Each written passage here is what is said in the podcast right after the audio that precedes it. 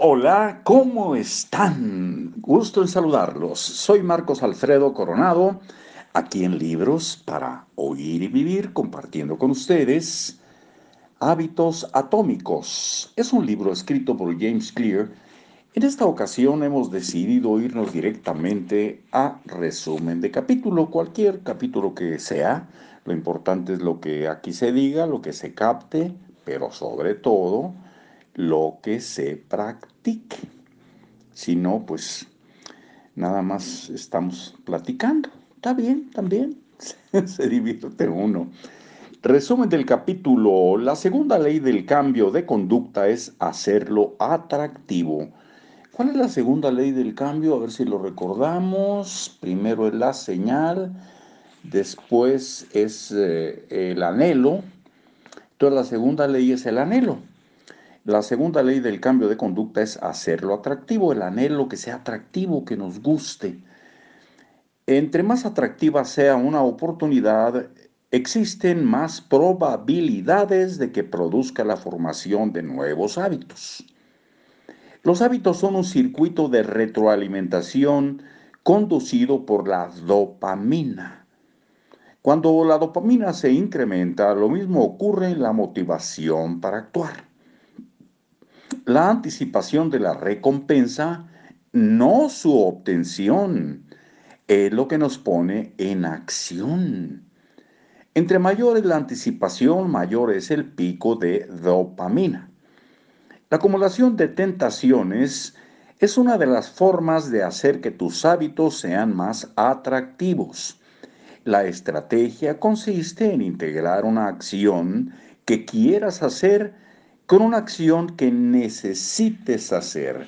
Vamos a recordar las cuatro acciones que propone, que son, a mí me han resultado, se los confieso, muy interesantes y cuando puedo, porque no todo se puede, eh, ponerlas en práctica me funcionan de maravilla.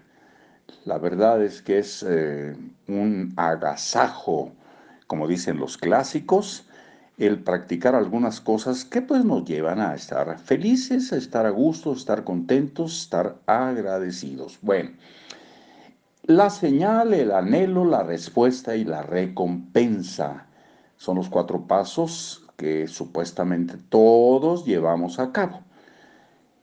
Repito, señal, anhelo, respuesta y recompensa. Muy bien. Seguimos con el resumen que estábamos leyendo. Los hábitos son un circuito de retroalimentación conducido por la dopamina. Cuando la dopamina se incrementa, lo mismo ocurre con la motivación para actuar. La anticipación de la recompensa, no su obtención, es lo que nos pone en acción. Entre mayor es la anticipación, mayor es el pico de dopamina. La acumulación de tentaciones es una de las formas de hacer que tus hábitos sean más atractivos. La estrategia consiste en integrar una acción que quieras hacer con una acción que necesites hacer.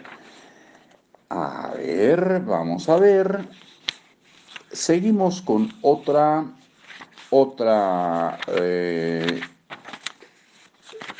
otra déjenme ver, otro resumen de capítulo. Y ya con esto les decimos hasta luego. Resumen de capítulo, el ambiente dentro del que vivimos determina cuáles conductas son atractivas para nosotros. Tendemos a adoptar hábitos que son elogiados y aprobados por el ambiente en el que vivimos porque sentimos un natural deseo de integrarnos y pertenecer a una tribu. Tendemos a imitar los hábitos de tres grupos sociales, el cercano, familia y amigos, el amplio, la tribu, y el poderoso, aquellos que cuentan con un estatus elevado y prestigio. Una de las estrategias más efectivas que puedes seguir para construir mejores hábitos consiste en unirte a un ambiente donde, uno, tu conducta deseada sea un comportamiento normal y donde dos tengas algo en común con el grupo. El comportamiento normal de la tribu con frecuencia prevalece sobre el comportamiento deseado del individuo. Muchas veces preferimos pertenecer aunque estemos equivocados que estar solos y en lo correcto.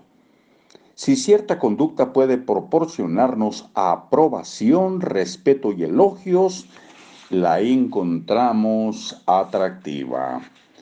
Un buen ejemplo es cuando estamos, como alguna vez lo leímos por aquí también, estamos con los amigos, nosotros no somos muy afectos a la bebida con alcohol, pero estamos con los amigos y están bebiendo y están platicando y riendo y todo, pues empezamos a beber para sentir que pertenecemos. Muy bien, aquí lo dejamos y continuamos muy pronto. Ojalá nos veamos eh, nos escuchemos, nos eh, estemos enviando unos a otros muy buenas vibraciones, así sea. Hasta pronto.